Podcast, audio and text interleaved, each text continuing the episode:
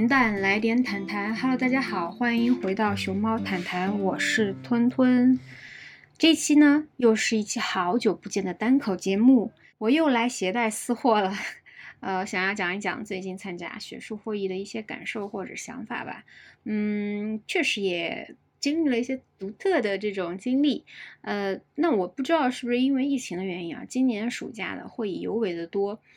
呃，甚至就是我感觉，呃，一个月可能连起来了，每一天都可以在举办会议。然后有一些老师，甚至就是一大个月、一整个月都奔波在全球各个地方参加不同的会议，见不同的人。甚至有一波人，他们可能 跟就是在全球各个地方去游走，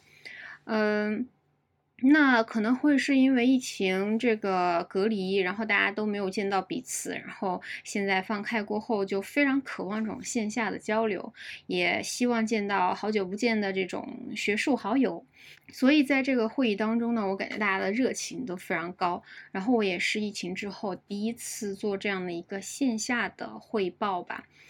所以感觉还有点生疏，或者是有点紧张，因为我。只是一个人去嘛，然后我就会觉得说害怕自己非常边缘，然后呢也没有人罩着我，我就是一个初生牛犊，然后混入到一群大佬当中。当时我就是这么鼓励我自己的：这个学术会议就像金庸小说当中的这种武林江湖一样的，然后他每每几年举办一次，那不就跟华山论剑一样吗？那些金庸小说中的那些主角们，他们一开始都是憨憨的无名小辈，比如说像郭靖这样的。哎，当然郭靖他也是有很多，就是叫怎么说呢，爽文 buff，啊叠叠在身上的。但是我当时就鼓励我自己，万一我也就是那个可以叠 buff 的人呢，对吧？哦，所以我就以一个初生牛犊不怕虎的勇气冲冲冲，主要是。两个会议对我来说印象非常深刻吧，一个是在一线城市 A，一个是在二线城市 B。大家都看过金庸小说改编的很多这种影视剧啊，呃，那里面的那些主角偶然掉落到什么山洞，或者是某一些嗯机关巧合当中，然后获得了一本这种武林秘籍。然后我当时在啊那个城市 B。举办的会议当中呢，嘿，还有个和这种情节非常相似的经历，哎，大家可能会好奇，嗯，你得到了什么样的武林秘籍吗？其实从类别上来说啊，我觉得学术圈就是一个妥妥的武林江湖啊，嗯，它不管是说按门派之分，还是按照这种整个圈子所追求的那种纯粹性。或者是说有人的地方就有江湖。继续回到那个非常神奇的经历啊，就是那一天呢，我在城市 B 就是参加会议嘛，那我要去汇报，所以我那天就早早的去了会场，然后我就呃为了准备。就反复的去呃排练嘛，我想的是我要找一个角落比较好，呃不打扰到别人，然后我自己就在那儿拿着个电脑看看看，然后我躲的那个角落呢，其实是一个大房间的小，就是小隔间，就是说你推门进了一个房间之后，那个房间里还有一个房间，你还得推门进去，然后呢，我就去了那个房间里的房间，然后我想的是。我在这个小房间里面应该是没有什么人来嘛，所以我在这里就是排练什么的就不受人打扰，也不会打扰到别人。哎，结果没想到啊，这个这么隐秘的角落，居然一群大佬，然后就进了那个小房间外面的那个房间。进了房间之后呢，然后就开始谈笑风生了。啊，我当时非常紧张，我心想的是：天呐，他们要是说一些很重要的事情，然后我又在里面，然后他们又发现了我怎么办？我这是有嘴都说不清了呀。嗯，然后我就想的是，如果他们能够赶紧走，然后在走了之后不发现我，我应该就是那个天选之子，可以叠 buff 的人。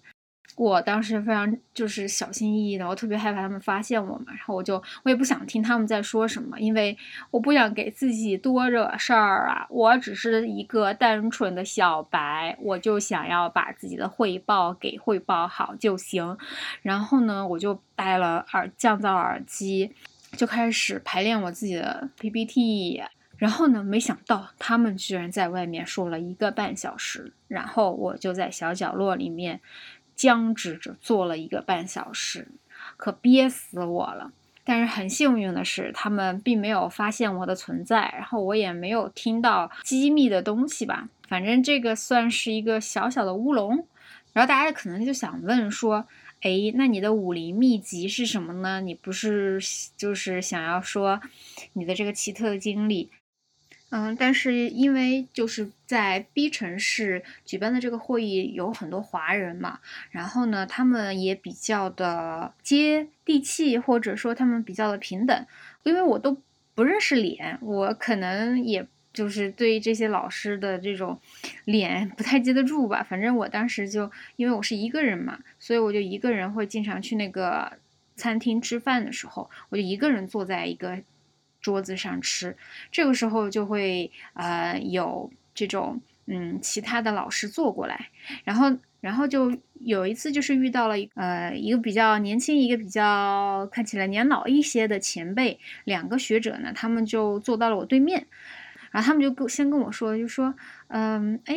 对面的小姑娘你是哪个学校的呀？你是就是做什么方向的呀？然后他们就开始跟我聊。其实我到现在都不知道那个老师他的大名是什么，但我觉得他应该是很厉害的，因为他他是从加拿大飞回来的，然后在香港转机，巴拉巴拉又遇到了什么啊延误，各种各样的就是不太适应，就感觉是一个非常。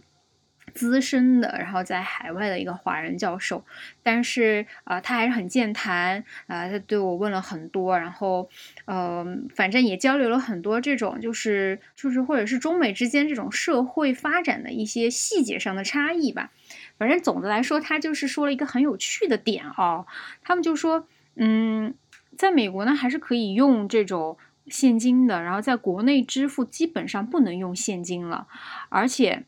这个不能用现金，呃，只能用这种智能设备，比如说微信、支付宝这种，呃，它这种支付方式看似方便。但实际上，它是对某一些人群是非常不友好的。就是说，嗯，首先就是对他们这种华人回国这种访问的学者不友好，因为啊，这些学者他们没有身份证，他们办不了电话卡，没有电话卡就没有办法上网，就是他们只能在有 WiFi 的时候可以上网嘛。然后，而且有很多 APP 需要绑定电话号码才能有账号，才能使用，所以他们。连打车都不好打，呃，或者是打车都打不了，然后他们只能让国内的好朋友帮他们打车这种，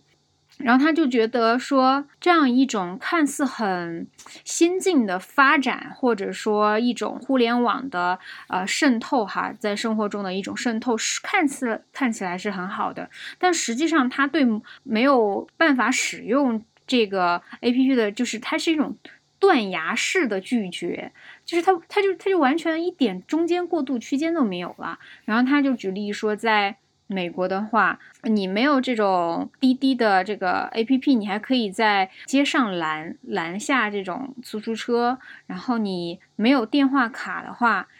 呃，支付你可以用现金、用信用卡。就是这，他就说这样的话呢，呃，你至少过去就不会说是一种断崖式的拒绝。第二点就是他提到这个整个社会他对老年人的一个友好性啊，他就说中国这些所有发展的这种互联网技术，它都是针对年轻人的，他对老年人是非常不友好的。就是什么疫情期间，比如说用二维码、用什么健康码什么的嘛，那对于有些老人，他们连智能手机都没有的话，那他们甚至就是没有办法出门的。然后其次，呃，像有一些。嗯，社会服务啊，包括呃，像现在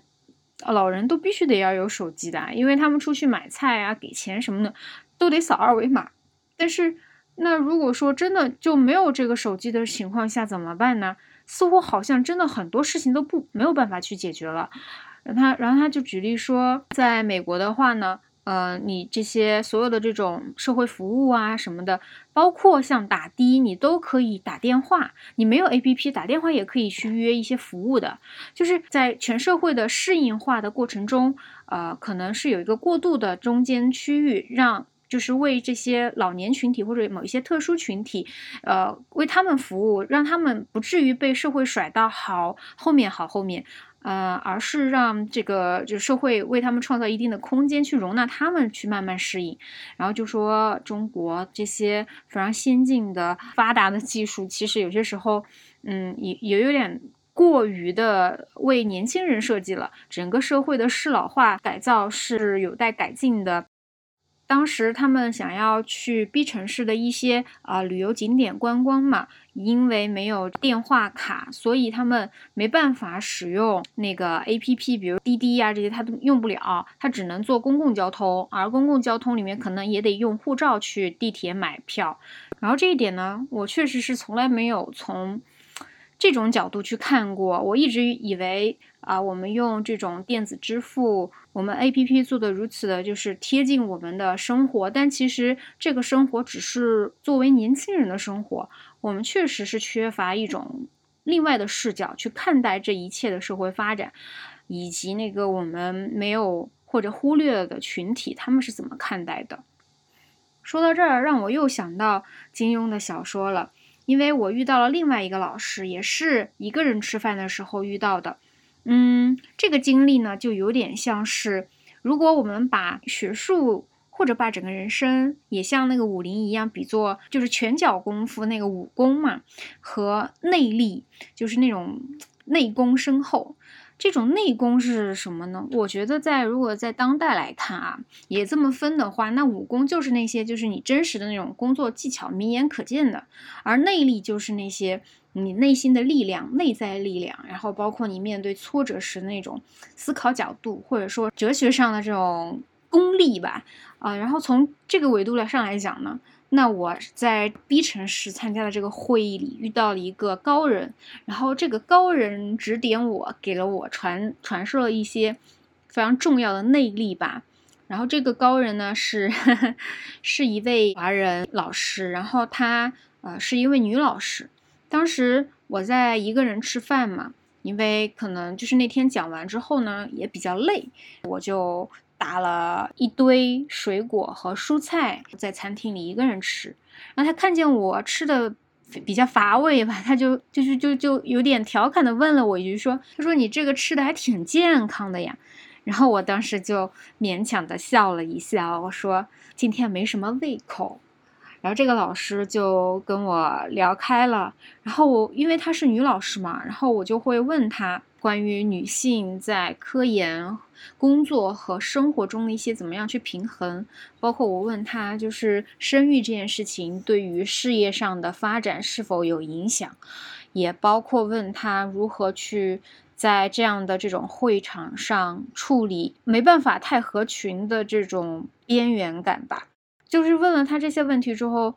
他以他的智慧和他的经历，我觉得启发和开导了我好多好多。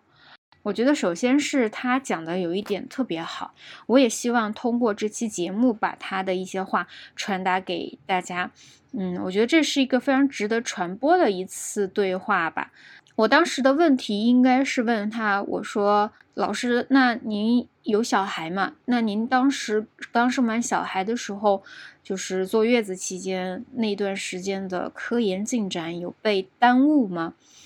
然后他当时就跟我回答的是说：“耽误是肯定会耽误的，但是他当时是怎么处理呢？他当时是把他基本上一个月的科研收入的百分之九十都去请了一个月嫂来帮忙。”他说的是：“我宁愿用钱来买一个火种。”他当时就继续解释啊，他就说他用了百分之九十的工资，虽然看起来是有一点点好像得不偿失哦，你就花那么多钱，你自己才挣这么点钱。但是他说，由于他请了一个很不错的月嫂，这将使得他有很多精力能够投入到就是工作当中，不至于让工作断档。他说，如果工作断档了的话，那这个火种就没了，你重新要开启一个火种是非常非常困难的。你要相信，就是留下一个火种，它可以星星之火，然后燎原嘛。他说，如果你只是在乎那个钱的话，就大可不必。他说，因为就是你的工作是未来呃几十年的事儿，而这个钱顶多也就是两年三年，因为小孩子到两三岁的时候，他基本上是可以去啊上。幼儿园，他也进入到这种社会的这种抚养体系当中，所以就是说那个钱花是有限的，他也只是两三年的一个嗯情况。但是你要知道，这两三年买的是几十年的这种工作上的火种。他说你要留下一个这样的一个希望的火种，呃，而且他认为女性是必须要有工作的。就是每个人有每个人的选择，我只是说，我和这位老师，我们都认为是这样的。以有限的资金换无限的火种，这种代价，我觉得好像是可以承受的。这是他说的第一点吧。然后第二点就是关于那个边缘感不太合群怎么处理。就这件事情来说吧，他的内力非常的深厚。我认为我只学到或者听进去了百分之三四十，我就问他，我说老师是不是学生见了老师非常社恐，但是老师见到他们的老师其实也会一样会有社恐。然后这位老师就问我说，你觉得社恐是什么呢？我我当时就呃住了，我就想了一想，就觉得说，我说社恐可能就是。跟很熟的人还是比较能说的，但是面对陌生人，可能就不不太敢说话。然后那位老师就说：“这不是很正常的现象吗？”他说：“这是每个人都会有呀。”然后我想了想，好像可能也是吧。但就是说，总有一些社牛就不不怕和人交流，也很自来熟。他说：“呃，和自己聊得来的人，他会非常愿意，或者是也很嗯开心的跟他们聊很多。但如果遇到聊不到一起去的人，也没有必要太在意这件事情。咦，我当时想了想，也是哦，就是好像很多事儿在我看来是一个事儿，然后告诉他之后，他好像就一番把它拆解掉了，那都不是事儿了。我就觉得这样的看法好像。”挺厉害的，我就想问问他，说您是怎么保持这种非常豁达的心态呢？嗯，他就说他好像是从小就是这样的。他就说他小时候，因为他成长的年代其实，嗯，挺苦的，就是他是吃过苦的。小时候，他靠自己的能力和本事，然后考上了北大，然后后来又出国继续做科研。他整个人生，他认为他觉得他自己是非常。相信自己且自洽的，然后他也说，有很多人说小镇人做题家，小镇做题家，似乎小镇做题家就是一个非常贬义的标签。然后他就说，是我们这代人从出生开始就有一些信息过载了，信息过载的后遗症就是特别在意别人的看法，甚至是一些网络媒体施加的标签，就很容易影响我们。就很容易，别人一说难，我就认为这是个难的事儿，然后就困住了自己，让自己非常痛苦。他说他们那一代人就是和我们是反着来的，所以他们一先开始都是更相信自己，然后相信自己的判断，然后再去看别人是怎么想的，然后通过别人来矫正自己。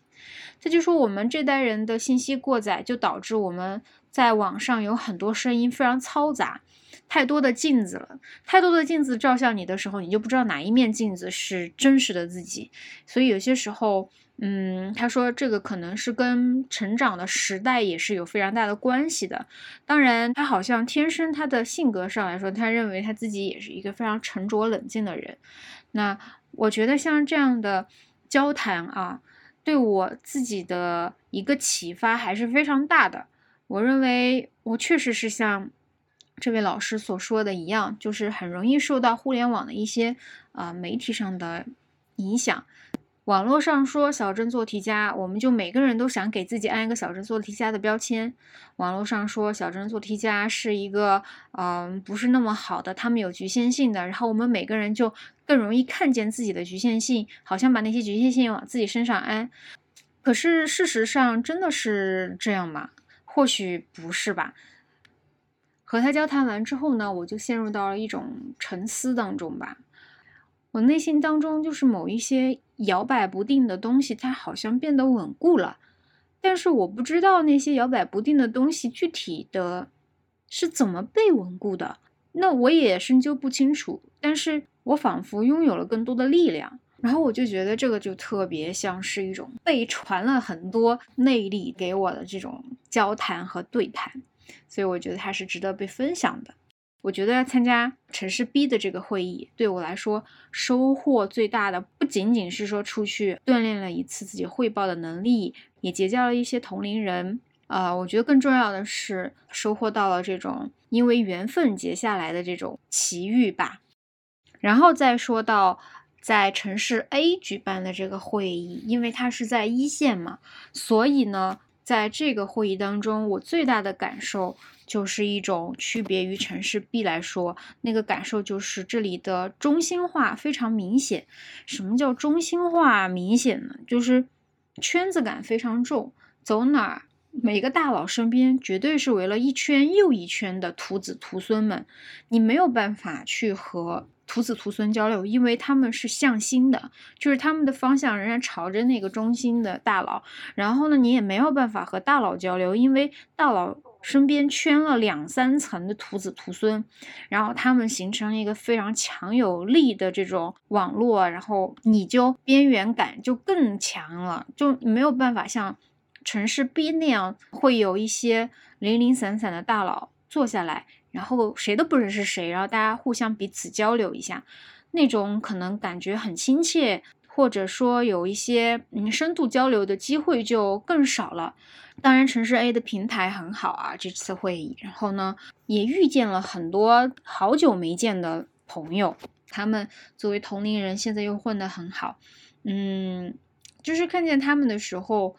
我会觉得有一丝丝的心里面就是有一点点的。落寞感吧，因为呃，我我我也不是嫉妒，就是没有嫉妒，因为我知道人家也是啊，本来底子也很好，然后能力很强，包括做人啊，为人处事啊，包括他们的一步一步走来，付出了多少努力，我自自己也是知道的啊。我只是觉得我对自己也有一些些嗯鞭策吧，总体来说是正向的这种。动力，但是，但是他跟我交流了很多信息，然后这个信息让我又觉得是有一点点失落，因为他们就一直在讨论一些你的老师是谁，然后你的老师是谁，哦，我们两个的老师都是哪个哪个老师的学生，我们之间就是个网络，就是当你看见别人都是在这样一个交流对谈当中的时候，那个圈子感就出来了，那个门派感也出来了。呃，你想去加入他们，但是人家的话题就在，哎，这个老师那个老师，然后他们彼此是认识的，然后你是不认识的。我其实现在想一想，我觉得我自己也太太学生气了。这个时候不应该那么的呃自卑哈，应该站出去，呃，也也大大方方的跟他们介绍自己，然后也可以让我的同学帮我牵个线，然后多认识一些新的朋友，也不是挺好的吗？然后和那个同学聊了很多之后，发现这个武林江湖啊，它果然也就是个江湖啊。就是它不仅需要名门正派，他也需要茅台中华。他不仅需要能力，还需要会来事儿，也需要自己有师门的资源。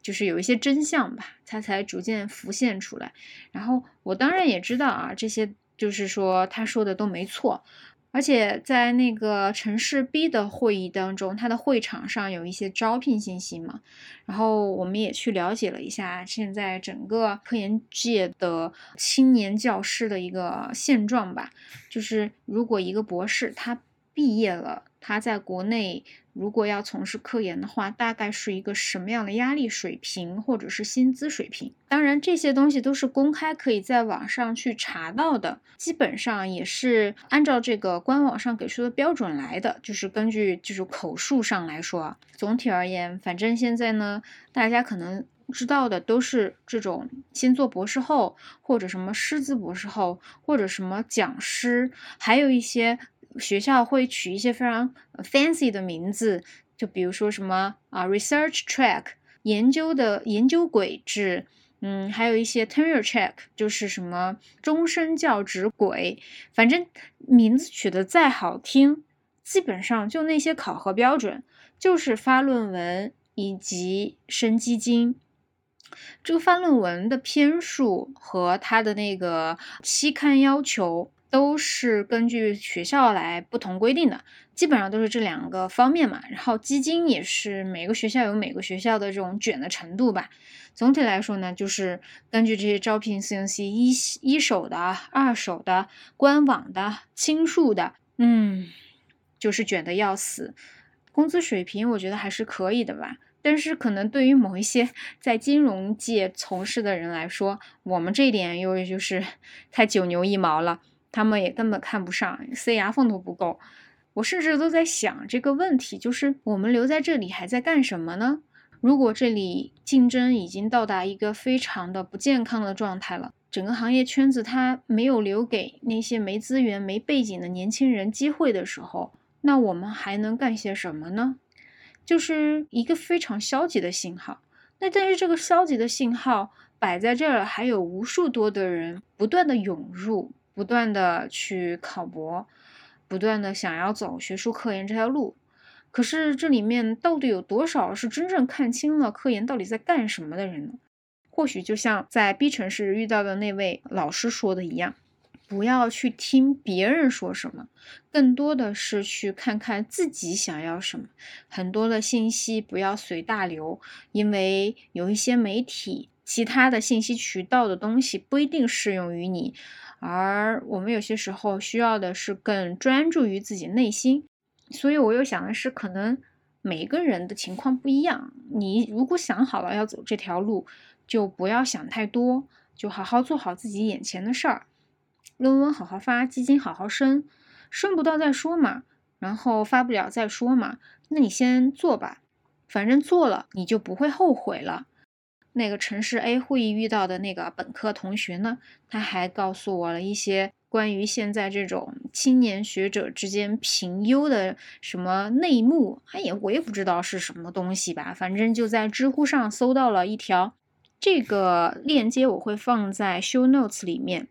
这个标题叫做什么呢？这个标题叫做四清。四清就是四个的四，青就是青年的青，四清哪个更难？侧重点有不同吗？反正大家可以去看一看那些评论啊，就是嗯，非常的讽刺，也非常的犀利。我就不念一些具体的评论了，然后。我就是给大家简单介绍一下，在这期节目里面，什么叫四清，以及四清当中的难度大概是什么样的等级，就做一个科普吧。四清指的是基金委的国家优青，呃，教育部的青年长江，中组部的青年拔尖，以及青年千人，就是现在的海外优青。嗯，基金委的优青和海外优青呢，是主要考量的科研水平，所以评审时论文权重比较大。青年长江呢，教学占有一定的比例，比较平衡；而青年拔尖比较偏重于科研项目啊、专利等一等。总体来说，申报难度，根据知乎上的回答呢，说的是基金委的优青和青年长江差不太多，其次是青年拔尖和海外优青的难度。哎，总的来说吧，肯定是基金委的国家优青是难度最高的。至于这个难度最高是怎么样一个难度呢？就是其实千人千面，大家各自有各自的观点，嗯，也可以去知乎看一看，呃，或者是其他渠道去问一问。但是能评上，肯定都是很优秀的年轻老师了。那天从啊城市 A 回上海的时候，我在高点上还和我的学妹聊天嘛，就说这些呃大佬们在这些会议上去给一个 talk。他能挣多少钱，我们就作为科研小白在那揣测大佬们的啊生活，揣测的可开心了呢。我们在八卦的同时呢，啊还在说什么时候，他就说他什么时候能成为这些大佬啊，然后就随便给一个 talk 就能挣钱了。我当时回答他的是，我不想成为这些大佬，我不想成为大佬的原因在于，我认为大佬他承担了很多的社会责任，